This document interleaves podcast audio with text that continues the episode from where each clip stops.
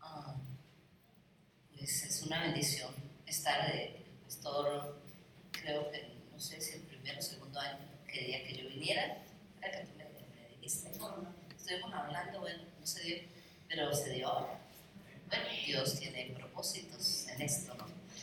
Y pues siempre los cambios que aquí me han afectado un poquito mmm, como, como resfrío, pero, pero bueno, aquí estamos. Gloria al Señor. Eh, hemos estado tratando acerca del tema de la obra de Jesús. Mirando Lucas 4, verso 17 a 21. Y resumiendo que realmente el Señor vino a hacer obra libertadora. Como dice la Escritura, vino a pregonar libertad a los cautivos. Y estuvimos viendo en el seminario cuatro áreas en las cuales, um, por no, uh, pueden traer cautividad. La primera es el desconocimiento de lo que significa el Evangelio del Reino. Él vino a traer buenas nuevas. Cuando yo le entiendo que son las buenas nuevas, ¿qué, qué es lo que Dios hizo? No, no sé, eh, la repercusión espiritual tan poderosa que el Señor hizo eh, sobre el mundo, sobre la tierra y también sobre, sobre los seres humanos, pues de todas maneras llega a ser algo histórico, algo que pasó, pero no me afecta. Entonces la falta de, de, de conocimiento nos puede crear una cautividad porque Jesús vino a traer la verdad de Dios, la verdad del reino, y Él dijo, conoceréis la verdad y la verdad os hará libres. El no conocer esas verdades del reino nos puede eh, entrar en una cautividad porque el pueblo sin conocimiento perece. La segunda causa que compartimos acerca de la cautividad tiene que ver con el corazón quebrantado. Él vino a sanar a los corazones quebrantados. Cuando alguien está cautivo por el dolor, por una herida, por un trauma, por un hecho eh, traumático del pasado, eh, eso genera una cautividad que impide que la persona camine en libertad, porque está preso del dolor, está preso del temor, está preso de la amargura, de muchos sentimientos y de muchas cosas, pero Jesús vino a sanar a los quebrantados de corazón y eso estuvimos trabajando en este seminario. En tercer lugar, otra de las causas de la cautividad es estar ciego. Y hablamos aquí de una ceguera, que puede ser una ceguera emocional, una ceguera mental, una ceguera espiritual. Muchas veces por lo menos en mi país, cuando saben que una persona está súper enamorada, dice, tiene una ceguera almosa. Es decir, está tan enamorado que no ve más. Le dicen esto, le dicen esto, y no ve. A veces dicen, pasa eso, ¿no? Igualmente hay otro dicho que decimos allá los colombianos, que no hay peor ciego que el que no quiere ver. ¿Cierto? Hay cierta clase de cegueras que pueden venir cuando alguien no comprende el porqué de la situación, qué, qué es lo que le trajo a esta condición.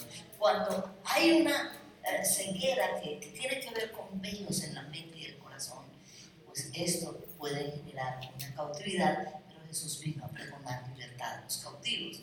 Y la última causa que vimos de acuerdo a Lucas 4:18 que puede causar eh, cautividad es la opresión. Y Jesús vino a libertar a los oprimidos. La opresión nos, uh, nos quita el ánimo, la opresión, uh, el estar oprimido nos lleva a, a, a, un caminar lento, dificultoso, a no tener la visión uh, de, de, ni un panorama claro de lo que, de lo que eh, Dios quiere. Y Dios vino para romper esas cadenas de opresión. Y vimos también que donde hay opresión hay un opresor y el opresor, de acuerdo a Isaías 9, 9 eh, tiene, pone yugo sobre la gente que genera cautividad, tiene una vara de opresión que, tiene que ver con azote y también tiene un centro de opresión. pero el Señor dice que Él rompe el cetro de opresión. Y de eso pues estuvimos compartiendo. Yo quiero eh, de todas maneras hacer como, como este recuento para introducirnos en algo que quiero compartir en esta mañana. Quizás lo que tratamos tiene que ver mucho con, con la liberación, ser libre de la cautividad a nivel personal. Jesús no solamente es nuestro Salvador, es nuestro libertador.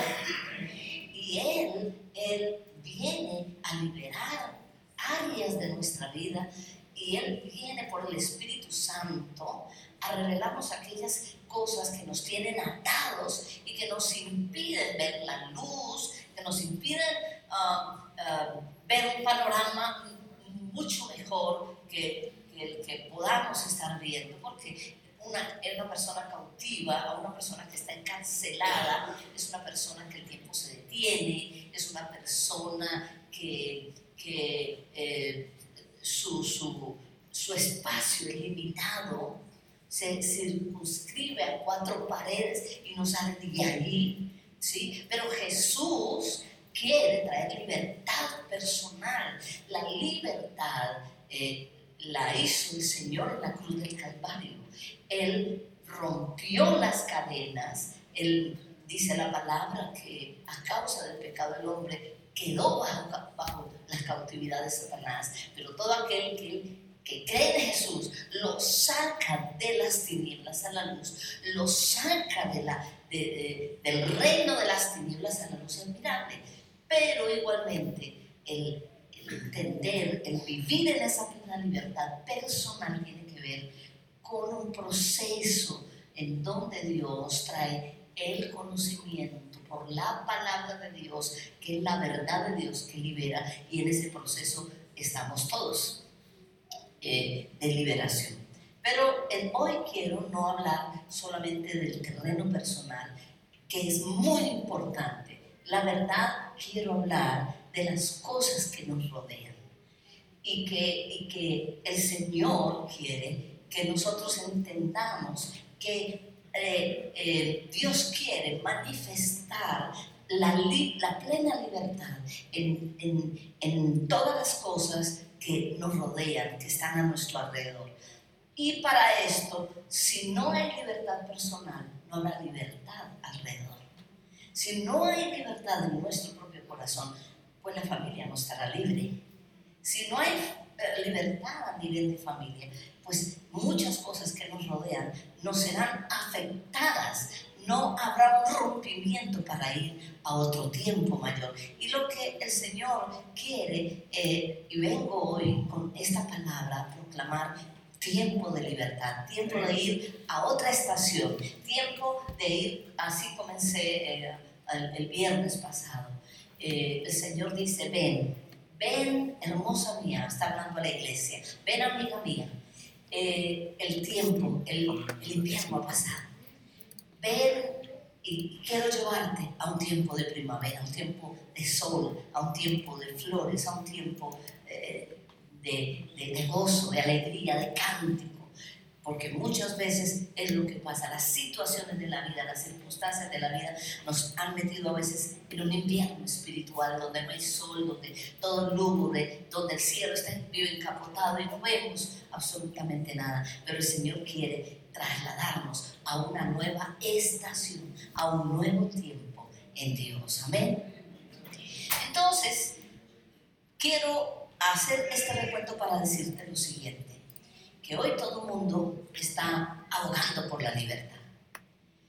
Y en pro de la libertad se han levantado a través de los tiempos muchos movimientos que abogan por el derecho de las mujeres, los derechos de los niños, uh, y aún en el presente hay otros movimientos que exigen el derecho de, expresarse libremente, de amar libremente, eh, quieren libertad y por eso se han generado los movimientos gays, los movimientos no solamente gays, sino movimientos eh, donde están abogando por la libertad religiosa, no importa lo que creen, ni qué creen, ni, no importa, pero yo tengo libertad de creer lo que yo quiero. Y tengo, y, entonces, mm, pues a nosotros también nos llegan noticias, mm, creo que en una de las ciudades levantaron un, altar a, a Satanás y no, yo tengo derechos, yo soy libre, ¿cierto? Yo soy libre para adorar lo que yo quiera, ¿cierto? Yo soy libre para escoger eh, la preferencia sexual que yo quiera. Yo soy libre. Todo el mundo aboga por libertad. Todo el mundo está abogando por la libertad. Sin embargo, las palabras de Jesús son las siguientes. Y pareciera que son palabras que están pasadas de modas. Pero dice el Señor en San Juan 8:34, de cierto, de cierto os digo, que todo aquel que hace pecado, esclavo del pecado. Para la generación de hoy, esta, esta, palabra de Jesús está sacada de todo contexto social y de ¿qué pecado qué? ¿Pecado de qué? No, es libertad, yo quiero libertad, yo quiero hacer esto, yo quiero hacer lo otro. Pero para la gente de hoy, la palabra pecado o esclavitud no existe ni en el terreno social, y educativo, y religioso. Lo que están abogando es su libertad. Pero dice la palabra que las palabras que Jesús nos ha hablado son palabras que vienen del hacedor de la vida. El apóstol Juan dijo que todas las cosas por él fueron hechas y nada de lo que ha sido hecho fue hecho y por eso ratifica el Señor, todo aquel que hace pecado, esclavo es del pecado. Entonces, ahora dentro de este contexto bíblico podríamos decir, ¿qué es pecado? ¿Qué es pecado? Hablamos, eh, la palabra pecado no existe afuera. La palabra pecado tiene que ver con transgredir y quebrantar la ley de Dios. Es pasar por alto es no tener en cuenta o ir en contra de todo lo que Dios ha establecido. Eso es pecado. Él el creador, Él el que hizo el universo, Él el que nos hizo a nosotros, está diciendo que todo aquel que hace pecado se convierte en un esclavo del pecado y que solamente Jesús y la verdad que Él nos ha enseñado nos puede hacer libres. En el Nuevo Testamento la palabra pecado también tiene que ver, tiene una connotación de infracción. Y la infracción involucra rebelión, desobediencia a la ley de Dios. La palabra infracción en el, en el griego eh, eh, viene de la palabra anarquía. Y la palabra anarquía quiere decir hago lo que yo quiero. Lo que a mí me parece, yo lo hago. Pero esa no es el diseño de Dios. En otras palabras, el mundo de hoy hace lo que le parece y por esa clase de libertad se vuelve esclavo del pecado. Como dice el apóstol Pablo en Romanos 8, ¿no sabéis que si os sometéis a alguien como esclavos para obedecerle, sois, esclavos de aquel que obedecéis, sea del pecado para muerte o sea a la obediencia para justicia? Así que la desobediencia conlleva o nos lleva a la esclavitud.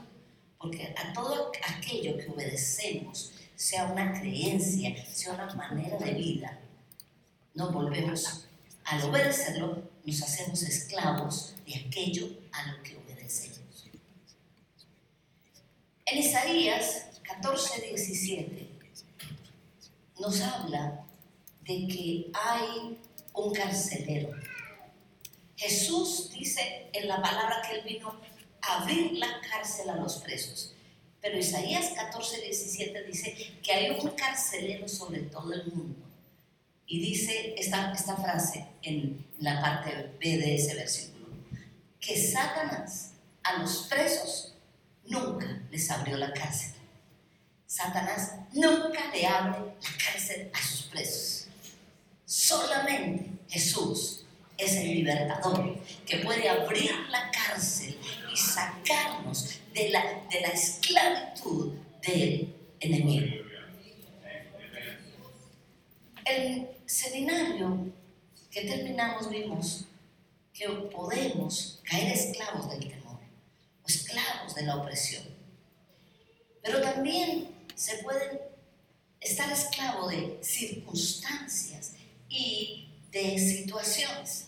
Y el mensaje que yo traigo en esta mañana es proclamar sobre la iglesia que Dios nos ha llamado a libertad y que es tiempo de ir a otra estación y que Dios quiere sacarnos de aquellas cautividades que nos pueden estancar, que nos pueden detener en el propósito que Dios tiene. Ahora, la vida cristiana es una carrera de largo alcance, donde hay metas que alcanzar y donde hay estaciones. La vida cristiana no es estática. La vida cristiana es una aventura maravillosa. Es una experiencia en donde Dios se revela cada día para llevarnos a cosas mejores. Cuando alguien está cautivo, es, esto no sucede. Hay un estancamiento. Nada pasa, nada sucede. Pero cuando una persona viene al tiempo de libertad, entonces sus ojos son abiertos, porque el Señor viene a traer una libertad en la visión, una libertad emocional, una libertad en todas sus áreas para ir a lo que Dios tiene. Dios nos tiene un ejemplo muy importante sobre lo que es la libertad y, y nos la revela a través del peregrinaje del pueblo de Israel. Un tiempo para el pueblo de Israel en que Dios le permitió ir a Egipto y le permitió ir a Egipto porque había escasez en la tierra y permitió que el, José fuera adelante y se convirtiera en un gobernador de Egipto y a través de José vino una provisión para el pueblo de Dios y recordemos la historia como Jacob llegó a Egipto. Ellos fueron por una temporada. No era la voluntad de Dios estuvieran 430 años en Egipto. No era la voluntad de Dios, pero ellos se estacionaron en Egipto. Absorbieron la cultura de Egipto y era el pueblo de Dios. Y al pasar el tiempo, Faraón se convirtió en su amo y señor. Y Faraón fue, se convirtió en su carcelero y se volvieron esclavos de Faraón. Hay muchos hijos de Dios que se han quedado en esta estación. Se ha quedado en Egipto, en el mundo. Y Faraón es todo lo que ve. El que le da la provisión, el que le da el trabajo, al que tiene que someterse. Y a veces um, el mundo de hoy está teniendo al pueblo cautivo como lo estuvo, y estoy hablando de algo espiritual, como lo estuvo el pueblo de Israel. Y hay mucho pueblo que sabe más de la cultura de Egipto, del mundo, que de la cultura del reino. Y vive más pendiente de lo que Faraón hace, de cumplir los deseos de Faraón, que de cumplir la voluntad del Padre. Y yo te digo una cosa, tú fuiste sacado del reino de las tinieblas al reino de la luz. Y el, el jefe tuyo, el dueño tuyo, es mucho más poderoso que Faraón. Faraón esclaviza. Faraón subyuga. Y muchas veces las situaciones que vivimos nos están diciendo que es tiempo de sacudirnos y entender que sobre los reinos de esta tierra y sobre los gobiernos de esta tierra hay un gobierno superior, que es el reino de Dios. Y es el tiempo de que nosotros como hijos de Dios entendamos que el Dios a quien servimos es el Todopoderoso. Este es el tiempo en donde no debemos permitir que el enemigo subyugue. Este es el tiempo. Miren ustedes que cuando el pueblo de Israel clamó a Dios porque se sentían esclavizados, Cada vez entonces cuando ellos, eh, Faraón se dio cuenta que querían la libertad, les puso más trabajo, les puso más trabajo. Egipto esclaviza, te quita el tiempo para Dios. Y es tiempo de salir de esa condición clamar por un gran libertador. Cuando el pueblo de Israel clamó a Dios, Dios le envió un libertador. Ahora yo te voy a decir una cosa. Jesús dijo al Padre, yo ruego, no ruego que los quites del mundo, ruego que los guardes del mal. Y yo creo que es importante que entendamos en este tiempo que no podemos estar esclavizados del sistema del mundo. Nosotros fuimos llamados para vivir en una cultura superior, que es la cultura del reino de los cielos.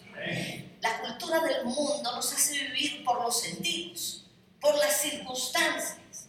La cultura del mundo nos hace pensar que no hay otra manera, ni hay otra forma. Pero es necesario que nuestro corazón y nuestro espíritu se libere para entender, entender que fuimos trasladados al reino de la luz y que fuimos trasladados a un reino superior. Y que ese reino superior es un reino sobrenatural. Debemos levantarnos en este tiempo para declarar que aunque estamos en este mundo, a nosotros nos gobierna el Rey de Reyes y Señor de Señores. Nosotros debemos levantarnos en la fe del Hijo de Dios para creer que en este medio en el que nosotros nos movemos no vamos a estar esclavizados por el medio, sino que tenemos el poder de clamar a Dios, de orar a Dios, para que Dios intervenga en todos los asuntos de nuestra vida, para que Dios se mueva en medio de todos los asuntos, allí donde tú estás, donde te sientes esclavizado. Clama a Dios y dile, Señor, yo oro para que se abran las puertas de las bendiciones y de lo que tú tienes para mí. Yo declaro que no es fulano ni sutano quien le coloca el, el, parámetro a mi vida. Quien dirige mi vida eres tú.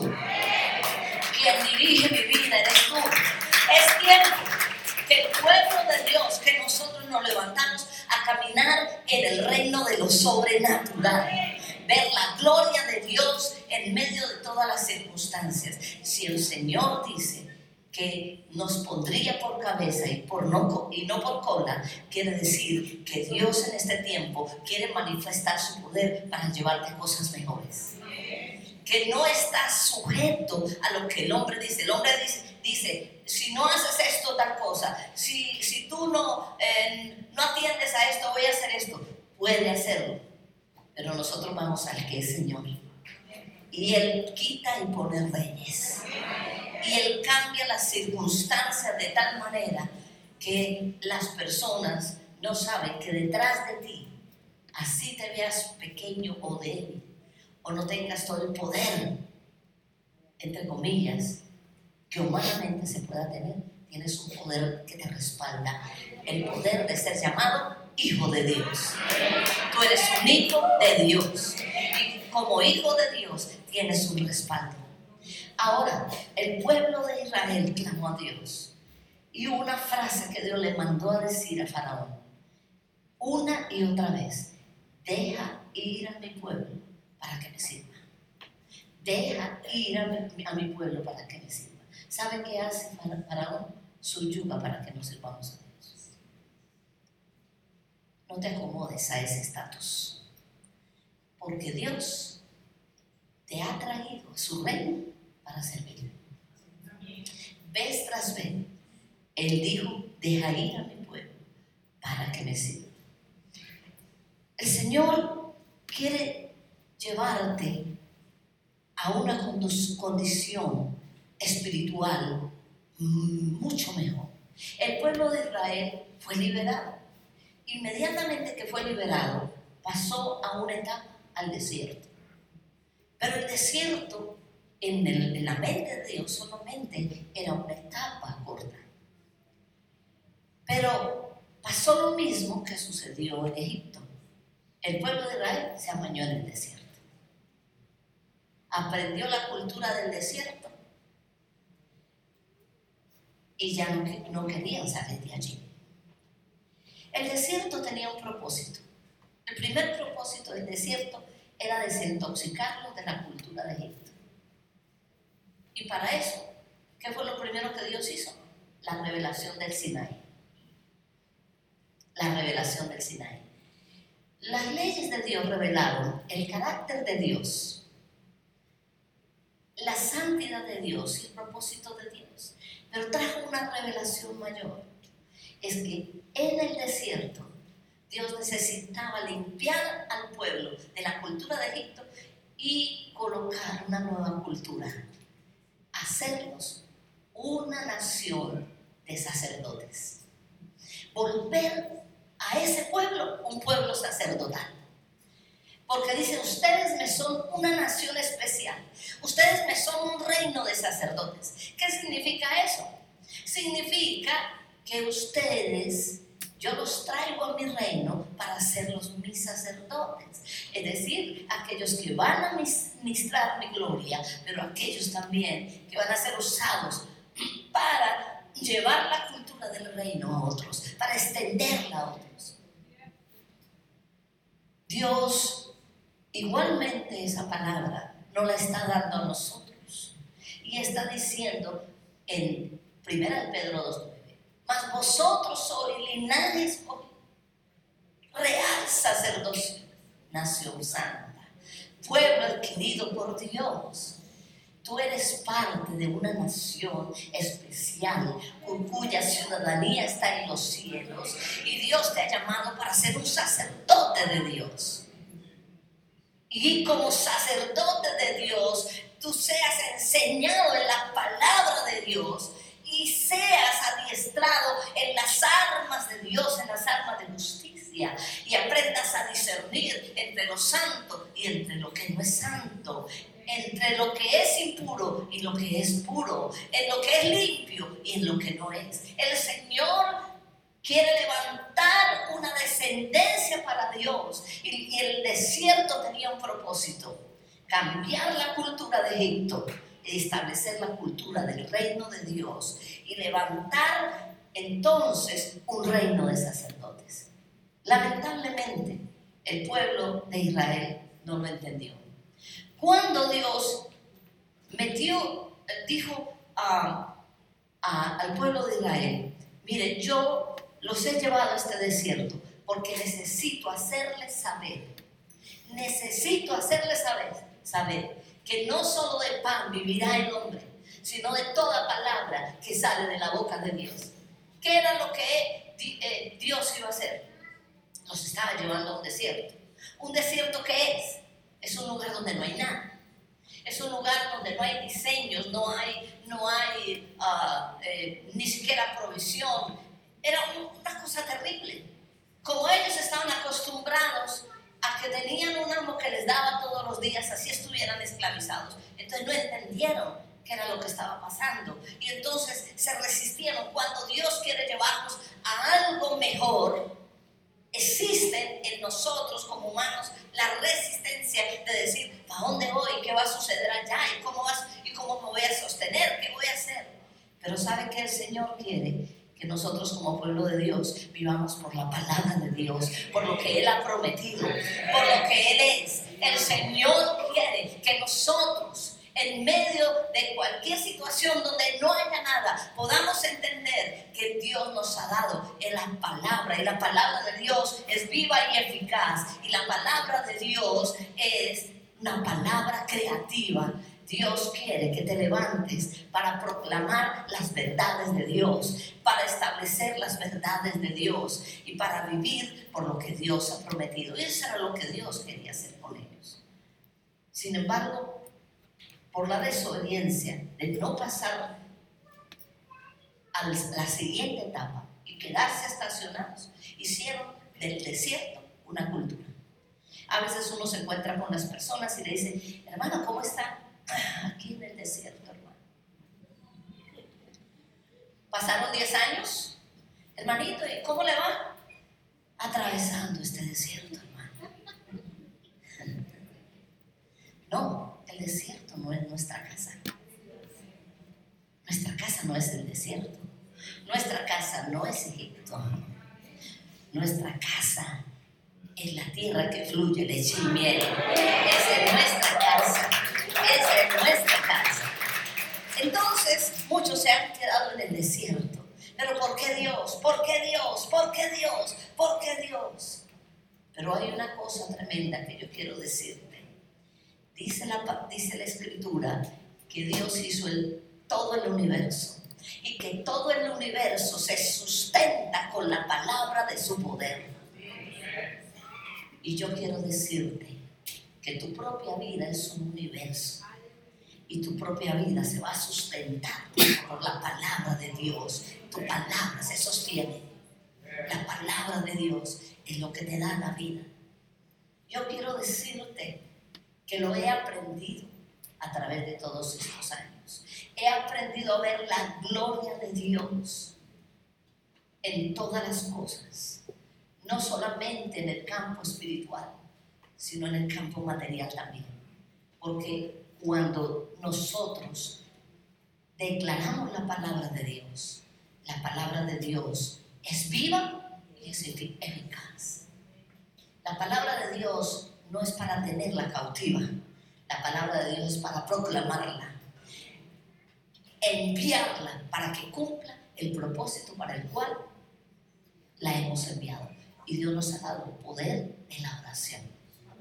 ¿Qué quieres? Un mejor puesto un mejor salario, comienza a enviar la palabra. Creo por un mejor salario, creo por, por una mejor condición, eh, creo porque mis horarios van a estar ajustados. Comienzo a clamar, no te, eh, eh, no te acomodes, no te quedes diciendo qué vida la que me toca. No, cuando Dios envió al, al pueblo de Israel no era para quedarse en el desierto y, vivir una, una, cultura de aflicción y de escasez y, y, de a ratos un milagro y luego no hay. Eh, eh, vieron un milagro, pero no era lo que Dios, eh, muchos milagros, pero no era, allí no era donde debían quedarse. Realmente en Egipto el pueblo no produjo nada. El pueblo no produjo nada. Todo esperó a ver cuándo Dios me envía algo del cielo. Pero cuando Dios les envió a la tierra prometida y cuando pasaron el Jordán, mire algo bien extraordinario que pasó. Cuando el pueblo salió de Egipto, salió por mano de Moisés y Moisés levantó la vara y el mar se abrió, ¿cierto? Pero cuando pasaron de el desierto a la tierra prometida, ya no estaba la vara de Moisés, estaban los pies de los sacerdotes. ¿Qué quiere decir esto, queridos hermanos? Que ahora, para ir al nuevo tiempo que Dios tiene, Josué le dijo al pueblo de Israel, a todos, santifíquense, porque Dios hará cosas maravillosas en el día de mañana. Y es necesario que hoy nos limpiemos, porque los pies de sacerdotes que caminan en lo que Dios quiere son los que van a abrir las oportunidades porque tienen la autoridad. Estamos hablando que los pies de los, de los que sirven a Dios, de los que obedecen a Dios, tienen la autoridad para caminar. Y cuando ellos caminan, las cosas se tienen que abrir. El Señor dijo, yo pongo delante de ustedes una puerta que ninguno puede cerrar. Porque la puerta que Él abre, nadie la puede cerrar. Y Él, abre las puertas delante de sus sacerdotes de la gente que le ama, de la gente que le sirve. Y yo te quiero decir hoy, tu casa no es Egipto, tu casa no es el desierto, tu casa es la tierra prometida. Y la tierra prometida es una tierra en la cual usted es el gestor de todo aquello que tú quieres alcanzar. En la tierra prometida el pueblo de Israel tenía que sembrar. En la tierra prometida, el pueblo de Israel él tenía que guerrear. Les digo, les doy esa tierra que, que fluye leche y miel, pero peleen y echen fuera a los gigantes. Hay muchos gigantes que se te pueden levantar, pero yo, tienes una condición más favorable que el pueblo de Israel, y es que Jesucristo fue a la cruz, murió, resucitó y venció las potestades. Él es un vencedor. Y como yo les decía a las mujeres en el día de ayer, cuando tú te conviertes en un hijo de Dios, te conviertes en un soldado de Jesucristo. Y cuando eres un soldado de Jesucristo, entonces eres un vencedor. Dice la escritura que en Cristo Jesús somos más que vencedores. Y en tu ADN espiritual está el ADN de la victoria. Tú no fuiste creado para ser un derrotado. Tú no fuiste creado para ser un fracasado. Tú fuiste creado para ser un vencedor. Tú fuiste creado para abrir las puertas. Y lo que quiero decir en esta hora, es tiempo de que nos vistamos de las armas del Señor. Él nos ha dado la palabra que es la espada del Espíritu. Él nos ha dado un nombre que es sobre todo nombre. Usa el nombre de Jesús. En el nombre de Jesús, todo esto que se está levantando en mi contra se cae. En el nombre de Jesús, declaro y decreto que todo aquello que ha venido en mi contra se desvanece. Yo quiero decirte que el Señor le dijo a los discípulos y les mostró la autoridad. Y el Señor a la iglesia le ha dado autoridad. Tú tienes autoridad en el nombre de Jesús. Tú tienes autoridad por la sangre del Cordero. Tú tienes autoridad por la palabra que declaras. De manera que el enemigo te quiere tener derrotado en depresión, pero no es la condición de los hijos del reino. Nosotros somos más que vencedores por medio de aquel que nos amó. Hay muchas cosas que se han levantado en, mi vida, pero el Señor me, ha, eh, me ha hecho una guerrera. Y yo no creo que soy solamente yo guerrera. Dios nos ha llamado a todos a ser soldados y a ser guerreros de Jesucristo. Dios nos dio muchos ejemplos. El ejemplo de David en la tierra prometida. Un gigante. Los gigantes vociferan grandes cosas. Intimidan. Si hay cosas que te están intimidando, declara que mayor es Dios. Si hay cosas que te están atemorizando, levanta tu voz y declara quién es el que te respalda a ti. Porque el que te respalda a ti es el dueño de todo el universo. Y Él está por ti. Él dijo, si el Padre no escatimó a su propio Hijo, ¿cómo no te dará con Él todas las cosas? No importa la situación que tú vivas, tienes el poder y la autoridad. Y esa condición espiritual de libertad tienes que llevarla a tu casa ah, que en tu casa hay opresión, levántate, guerrea contra la opresión, guerrea contra todo aquello que está haciendo que el enemigo eh, esté ah, ah, esclavizando o a la familia o la economía o lo que sea. En la tierra prometida se levantaron eh, enemigos. Gedeón estaba en la tierra prometida. ¿Y qué pasó? Los madianitas vinieron y estaban robando todo lo que sembraba el pueblo de Israel. Pero Dios sacó de Gedeón el espíritu lastimero, el espíritu uh, eh, de miedoso y cobarde, y lo volvió un líder de Dios. Y él, con 300 hombres, derrotó todo un ejército de miles. Dios quiere sacarnos a nosotros de la actitud de, de bajar los brazos nosotros no podemos bajar los brazos. Nosotros tenemos que levantar los brazos y en el nombre de Jesús declarar que las cosas pasan porque Dios va a respaldar tu fe. Él dijo, al que cree, todo le es posible. Cuando tú solamente di y lo que tú digas, y si lo crees en tu corazón, lo que tú digas se hará. Pero es necesario que tú entiendas que los milagros están cautivos en nuestra boca que hay que declarar los milagros de Dios y las cosas se harán.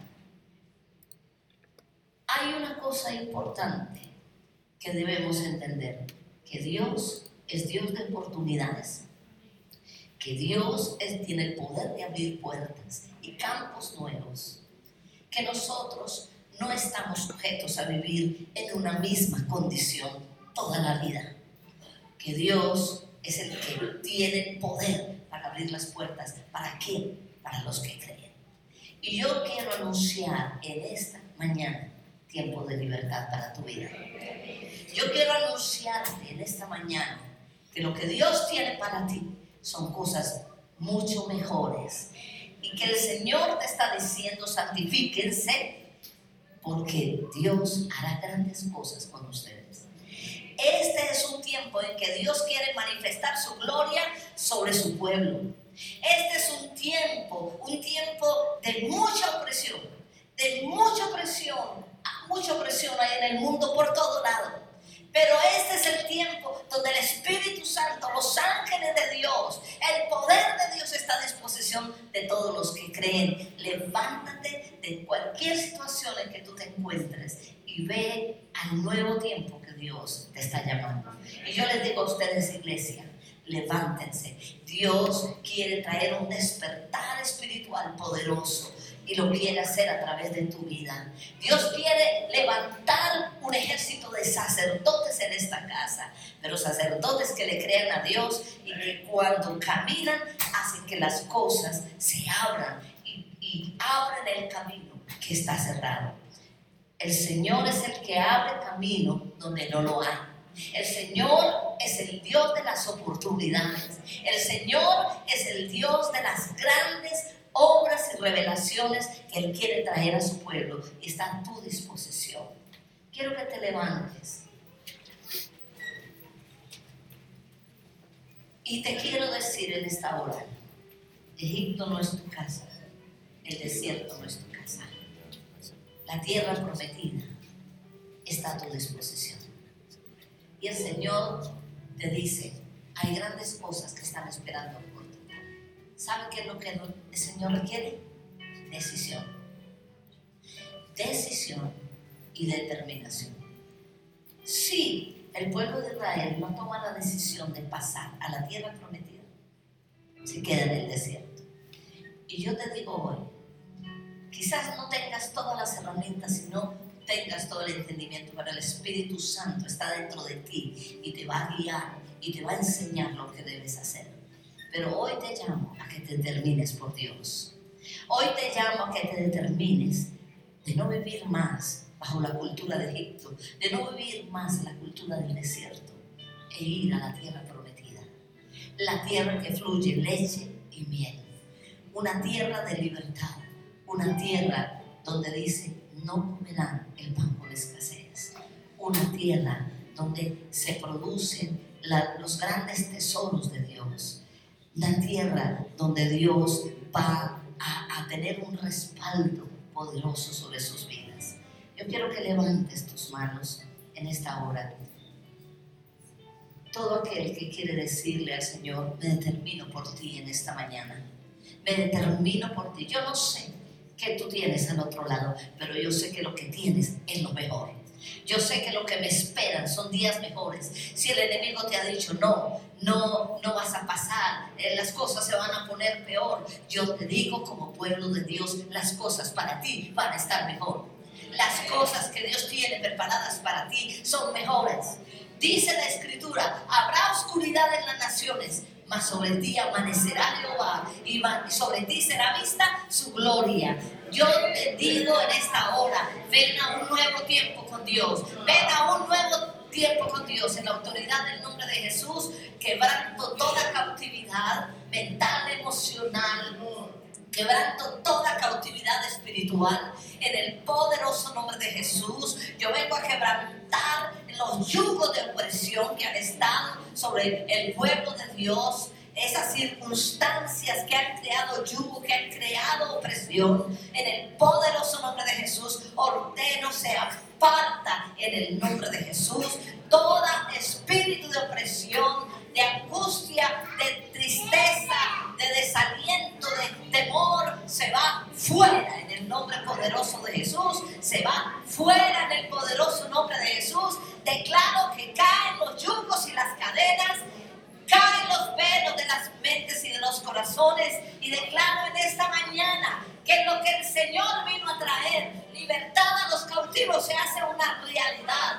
Yo declaro en el nombre de Jesús la palabra que dice que Él vino a ordenar a los presos la apertura de la cárcel. Y yo hoy decreto esto, que todo aquel que está en, alguna cautividad, en alguna clase de prisión mental, emocional, espiritual, yo declaro se abre la cárcel y viene un tiempo de libertad. Yo declaro que se abre la cárcel mental, emocional, eh, económica en el poderoso nombre de Jesús y declaro que tú vienes a un tiempo nuevo, tiempo de libertad. Yo proclamo que tú vienes a la libertad del Hijo de Dios. Cae, caen las cadenas, caen las vendas y los velos. Caen en el poderoso nombre de Jesús y proclamo un tiempo nuevo, un tiempo de nuevas oportunidades, un tiempo de mayor entendimiento de la gloria y el poder de Dios sobre tu vida. Yo declaro que aquellos decretos, porque el Señor rompió el centro de opresión. Y cuando habla de centro de opresión, decretos que hay en contra tuya se caen. Decretos que hay en contra de tu vida, que hay en contra de tu familia, se caen en el nombre de Jesús. No se cumplirán los diseños, los decretos del diablo contra tu vida, contra tu familia, contra tu trabajo. No se cumplirán, no se cumplirán, porque se cumplirá lo que Dios ha establecido. Yo lo declaro ti, vendrá a tu vida y se cumplirá sobre ti, porque el Señor es el Todopoderoso, el Señor es el Rey del universo. Yo declaro que no habrá ningún, ningún gigante, ningún faraón que te pueda detener, porque el respaldo del cielo está sobre tu vida, en el poderoso nombre de Jesús. A ti sea la gloria y la honra.